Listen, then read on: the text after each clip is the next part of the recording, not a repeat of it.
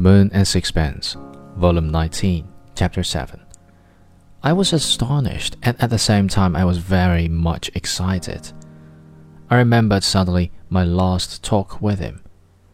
Where can one see his work? I asked it. Is he having any success? Where is he living?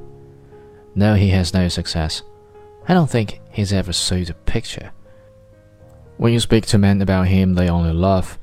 But I know he's a great artist. After all, they loved as Manet.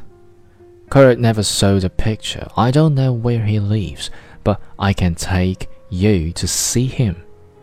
He goes to a cafe in the Avenue de Clichy at 7 o'clock every evening.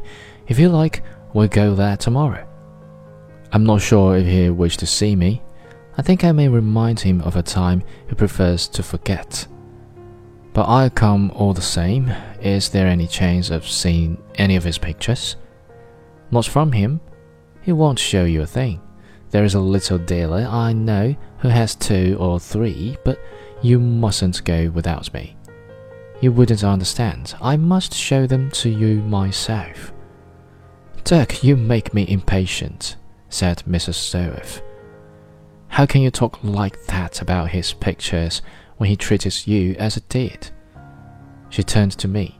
Do you know when some Dutch people came here to buy Dirk's pictures, he tried to persuade them to buy Strickland's?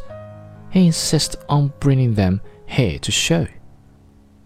What did you think of them? I asked her, smiling. They were awful. Oh, sweetheart, you don't understand. While your Dutch people were furious with you, they thought you were having a joke with them.